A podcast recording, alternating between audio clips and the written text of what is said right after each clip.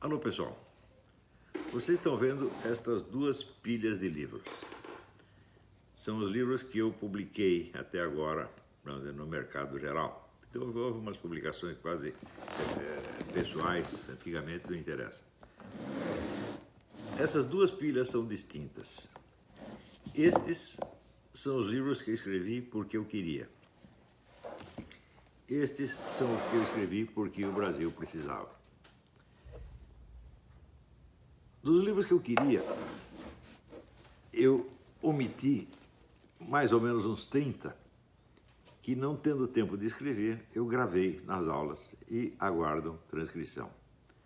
Eu estou aqui sofrendo que nem um burro de carga para poder, agora aos setenta e tantos anos, corrigir essas transcrições uma por uma e transformá-las em livros, como é o, que eu, que é o que eu queria fazer desde o começo. Eu tenho que parar isso aqui e conceder o meu tempo a este negócio aqui, a estes assuntos fecais brasileiros, porque era absolutamente necessário fazer isto. Comecei dizer,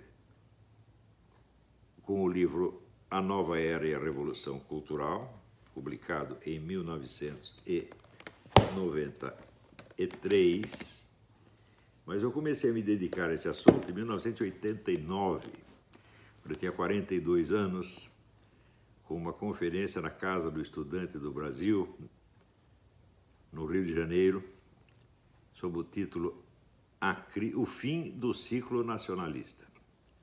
O tema era o seguinte: toda a história brasileira, a história da cultura brasileira, era a história da busca de uma identidade nacional, que ainda estava em discussão naquela época, justamente uma época em que as identidades nacionais já começavam a ser dissolvidas num esquema globalista.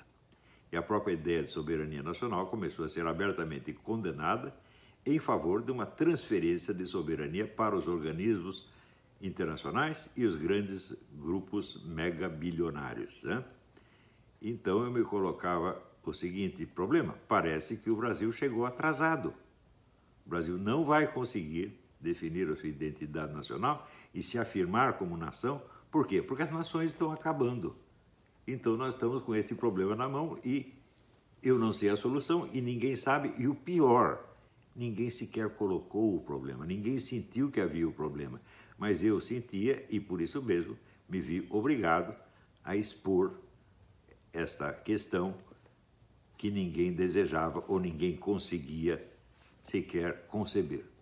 A partir daí, continuei escrevendo várias coisas que me pareciam o meio indispensável para esclarecer vários problemas e dramas que afetavam a nossa nação e que provocavam derrota, sofrimento, fracasso, tudo para tudo quanto é lado. Então, eu comecei com a nova era e logo em seguida lancei o Imbecil Coletivo, que foi um sucesso extraordinário, vendeu várias edições logo nos, nos meses seguintes. A, a, a nova era também na verdade, nós vendemos a primeira edição no inteirinha no primeiro dia e logo em seguida fizemos, fizemos mais duas. Né? É, mas o Imbecil Coletivo foi um sucesso extraordinário, mas foi em parte aquilo que os franceses chamam succès de escândalo, sucesso de escândalo. Quer dizer, as pessoas compravam o livro não porque elas gostassem do livro, mas porque elas eram personagens do livro. Né? E, então, pelo prazer de passar vergonha, compravam o livro. Né? Então, o livro tratava da, basicamente da intelectualidade esquerdista, que dominava todos os meios de expressão e comunicação no país desde a década de 60. Não se iludam com o termo ditadura militar, porque na época do governo militar, este mesmo pessoal da esquerda já dominava toda a mídia, sem exceção, todas as universidades, o mercado editorial e tudo mais. Dizer, todos os canais por onde se pudesse discutir ideias estavam na mão desta mesma Curió. E eu peguei ali, um por um, demonstrei que era um bando de incapazes que só sobreviviam graças à interproteção mafiosa, um puxando o saco do outro, outro puxando o saco do um, e que, graças a eles, a cultura brasileira tinha sido reduzida assim, a um lixo.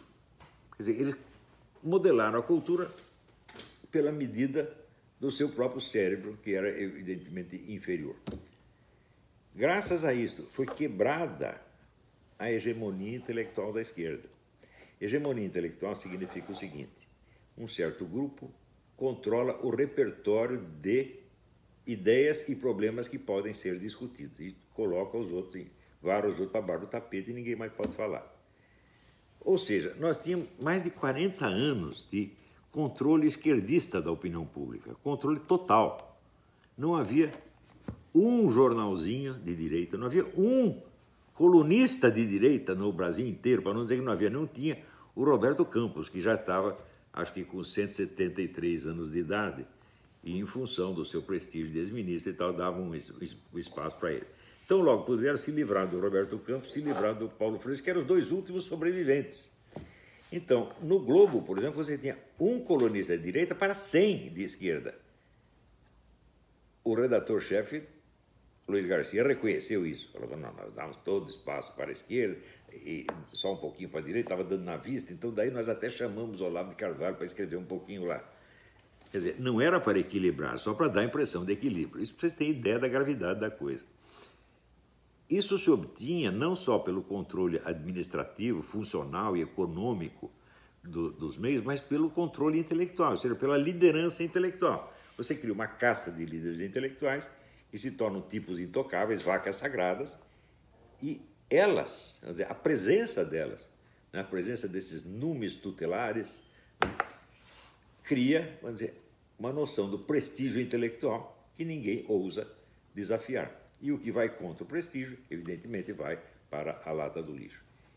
Eu concebi toda esta série de livros para acabar com isso. Eu não sabia o que vinha depois. Se me perguntar, ah, mas o que, que virá depois? Eu não sei. Mas, é, não tinha nenhum plano de tomada do poder, de, de, criar um partido de direita, nada, nada, nada disso. Eu falei assim, oh, só vou remover o problema. E assim, esse é que nem um câncer, você está entendendo?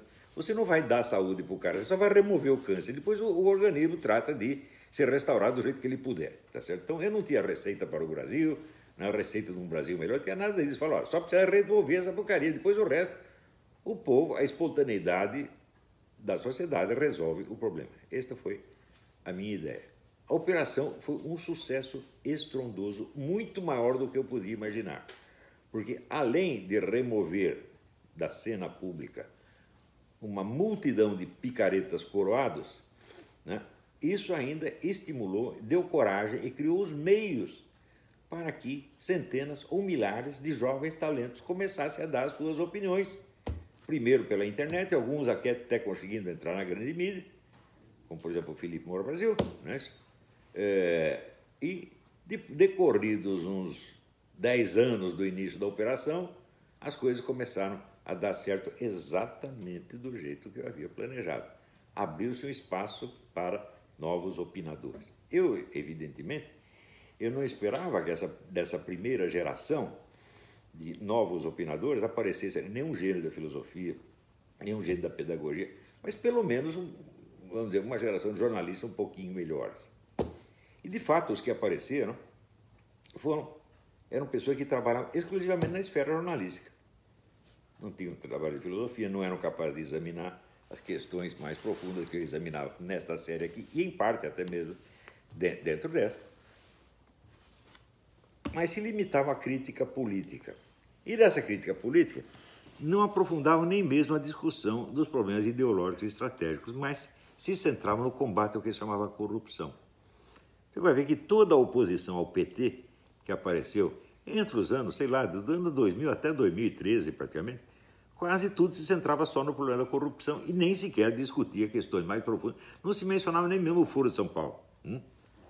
Mas, vamos dizer, esse ataque antipetista acabou por corroer vamos dizer, o prestígio do partido governante, que era, vamos dizer, o topo da hierarquia esquerdista, hierarquia esquerdista da qual o partido dito de oposição, PSDB, também fazia parte, mas o PSDB também tinha relações íntimas com o próprio Foro São Paulo. É, então começou a corroer dizer, o prestígio da classe política dominante e abrir espaço para novas possibilidades. Tudo isso, quem fez foi este que vos fala. Eu fiz isso sozinho. Não vem dizer que ah, teve Graça Salgueiro, teve é, Reinaldo Azevedo, teve Heitor de Paula, porque eles entraram muito mais tarde e com uma perspectiva muito limitada. Hein? Só tocavam no assunto político imediato, não eram, não tinham capacidade para fazer uma análise estratégica, muito menos análise estratégica cultural mais profunda, para examinar o, o fundo cultural e psicológico das questões. Então, colaboraram um pouco, sem dúvida, mas comparado com o que eu fiz, é um nada. Quer dizer, isto tudo saiu desta minha cabeça, só dela, e deu certo.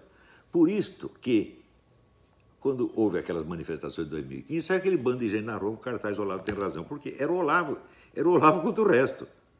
Claro que havia pessoas que estavam do meu lado, mas elas vinham atrás, tá certo? E colaborando dentro da esfera modesta, que era o âmbito das suas capacidades, tá certo? Muito bem.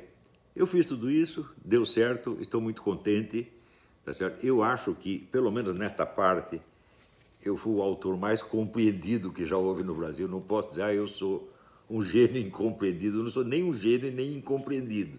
Eu sou um escritor, bom escritor, sem sombra de dúvida, tá muito bem compreendido pelo seu público. Tão compreendido que mudou não apenas a opinião pública, mas mudou o cenário político inteiro. Eu teria preferido que, em vez de concentrar todo este movimento de oposição numa candidatura presidencial, houvesse, tivesse havido um trabalho de mais profundidade, de organização da militância, é, criar comitês de bairro, essa coisa toda, de mais longo prazo. Mas já que concentrou na, na, na candidatura do Bolsonaro, e que é uma candidatura de um homem honrado, então é meu dever apoiá-la de, de, de algum modo. Não sei o que vai acontecer depois, não sei se junto com o Bolsonaro não vai vir um bando de picareta, porque eu já conheço os nomes dos picaretas que estão lá cercando o Bolsonaro para tirar proveito dele e, se necessário, jogá-lo fora. Depois já conheço um por um os nomes, né? Vocês não estão me enganando nessa, não.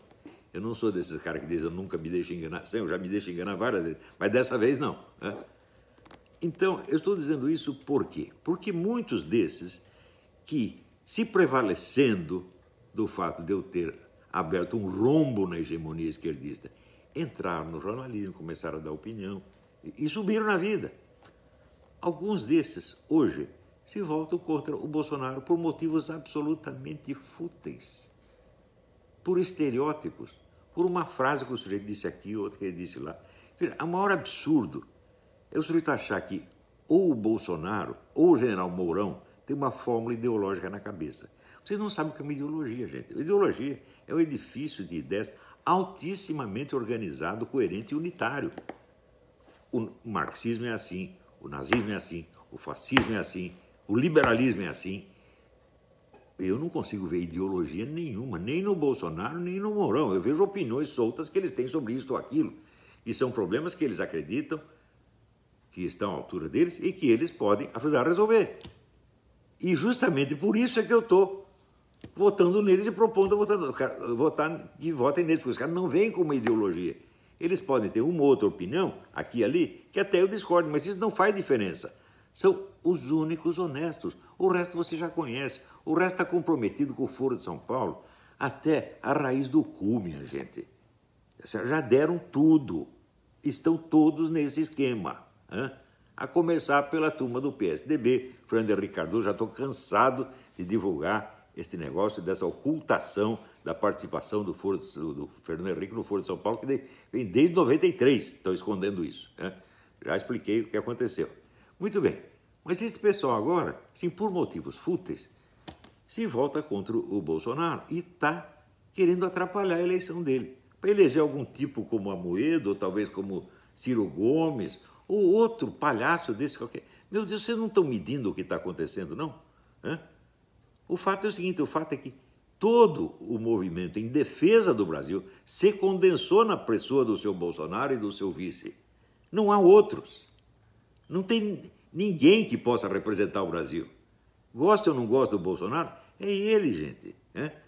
Agora, por causa, às vezes, de frases soltas, né? o jornalismo brasileiro se especializou nisso. Ele pega uma frase solta e inventa toda uma constelação ideológica por trás para poder queimar a reputação.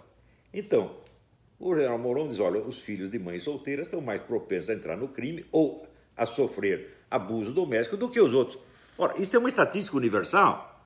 Aqui nos Estados Unidos ninguém discute isso, mas daí aparece gente dizendo, ele me ofendeu. Apareceu a Raquel Sherazade dizendo, ele me ofendeu. Oh, Raquel, ah, eu crio meu filho sozinha. Então, escuta, minha filha. Eu fui criado por uma mulher sozinha. Meu pai se separou da minha mãe, logo depois morreu. Minha mãe criou sozinha. Né? Então, se o fato de você ser mãe solteira te dá alguma autoridade para falar, eu, como filho de uma mãe sozinha, tenho muito mais autoridade ainda. Eu sei o ambiente no qual eu cresci. E eu sei que eu só não caí no banditismo, sabe por quê, minha filha? Porque eu tenho QI 157 medido. Os meus amiguinhos, né, que tinham QI 80, 90, 110, todos foram para algum tipo de marginalidade. Todos. Hum? Agora, os que tinham a família organizada não, tiveram uma sorte bem melhor. Isso é uma estatística universal. Ninguém tem por que se fazer de ofendidinho por causa disso. Fazer-se de ofendidinho é o mais típico fingimento histérico. Né? E eu sei que você é uma das que entraram no jornalismo prevalecendo desse rombo, desse espaço que eu abri. Você não me deve nada, evidentemente, não estou cobrando coisa nenhuma, mas você tem obrigação de pensar, todo mundo tem obrigação de pensar a que eu devo os meus meios de subsistência. Da onde sai a minha possibilidade, a possibilidade do meu trabalho? A gente sempre deve alguma coisa a pessoas que nem nos conhecem, tá certo? E que não fizeram nada para nos ajudar, mas cuja ação abriu para nós uma, uma possibilidade. Eu sei a quem eu devo, por exemplo, a minha presença no jornalismo. Eu devo ao Paulo Mercadante e ao doutor Rogério Marinho, irmão do Roberto Marinho. Devo a esses dois, não devo a mais ninguém. Claro que depois que eu estava lá, apareceu um monte de padrinhos do Olavo. Ah, o Olavo está lá no Globo, por minha causa, conversa mole. Por esses dois eu acompanhei a história inteira. Em parte, o doutor Roberto Campos, né, que deu uh, um, um reforço moral para isso. Mas quem me botou realmente no Globo foram esses dois. Né? Então, tem, sinto uma imensa dívida para com todos aqueles que me antecederam nesse combate. Só que todos eles eram 30 anos mais velhos. Roberto Campos, Meira Pena, tá certo? Alguns morreram pelo caminho, como Nelson Lehmann da Silva, né? É, tem outros bem mais velhos, o doutor Antônio Paim, tá certo? Tem outros que eh, poderiam incluir nisso, mas que são estrangeiros, como Ricardo Vélez Rodrigues, tá certo? Então eu não posso dizer que ele faz parte, está na geração de pensadores brasileiros. Não, ele é um venezuelano, né? Então, assim como no, na, na, América Latina encontramos vários notáveis, como Carlos Rangel e é, o, o, próprio Mário Vargas Llosa, durante um tempo, pelo menos, então, o considero o Ricardo Vélez um, um exemplar desse tipo latino-americano, né? hispano-americano, que nos ajudou. Né? Certo? Então, tenho uma imensa dívida com eles e reconheço, não cesso de elogiar esses meus antecessores. Porém, no momento em que eu entrei na briga, não tinha ninguém. Essa que é a verdade. Né? Tinha, o próprio Ricardo Vélez estava em ação, mas dentro de uma esfera universitária muito restrita. Ele praticamente não tinha público, embora o merecesse, sem sombra de dúvida.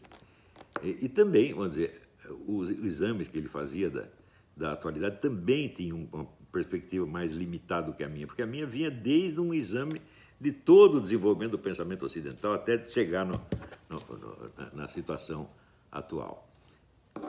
Então, eu peço a esses que agora estão, representam pensamento conservador, que põe a mão na cabeça e raciocine um pouco. Né?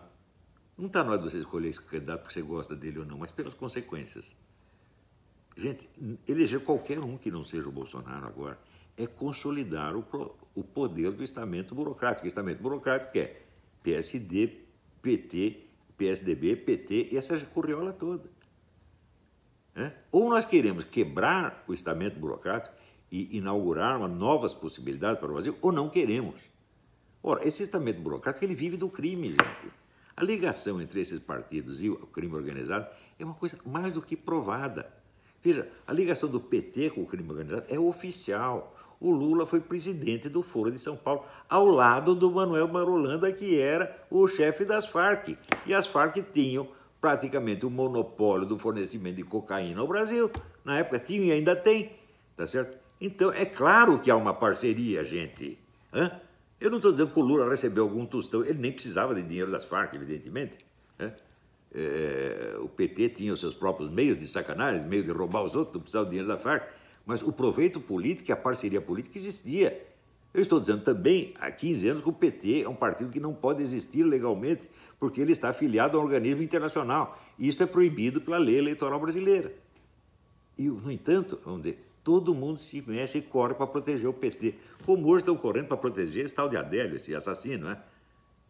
Todo mundo quer apagar as pistas do, do Adélio para mo mostrar que ele foi lobo solitário, que não tinha ninguém, não podia parceiro. Que não tinha parceiro, vocês estão loucos, pô. É? Então, gente, a briga é muito séria. É? Acorde, gente. É? Então, Raquel, eu acho que foi um ex-namorado dela que botou essa ideia na cabeça dela. Desde você dizer assim, olha, eu sou direitista isento, eu sou conservador isento porque eu sou contra o Bolsonaro. É? Ora, em primeiro lugar, você está fazendo isso para agradar a opinião da mídia corrupta propetista. Você lê a Folha, tem gente no próprio partido do Bolsonaro. É? Lê a Folha criticando o general Mourão, pronto, já quer fazer a caveira do general Mourão para dizer: eu sou isentão, eu estou limpo, eu sou direitista, mas nem tanto. Eu, ora, eu não me lembro de ter feito nada para criar um movimento conservador. Eu fiz para destruir a hegemonia esquerdista. Isso, o que ia vir depois? Ia haver um conservadorismo, liberalismo? Não sei. Não, não me cabe, vamos dizer, resolver o problema futuro. Eu estou tratando um problema que existe agora. Né? E isso foi feito, e bem feito, como diz o Lula, não é para me gambar, mas deu certo. Tá certo?